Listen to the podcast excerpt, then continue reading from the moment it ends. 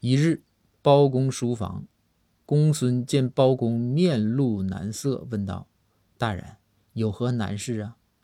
包公说：“最近啊，海淘个物件，通知我呀，带着身份证去取。”公孙就说：“呀，那就去呗，咋的？身份证丢了？”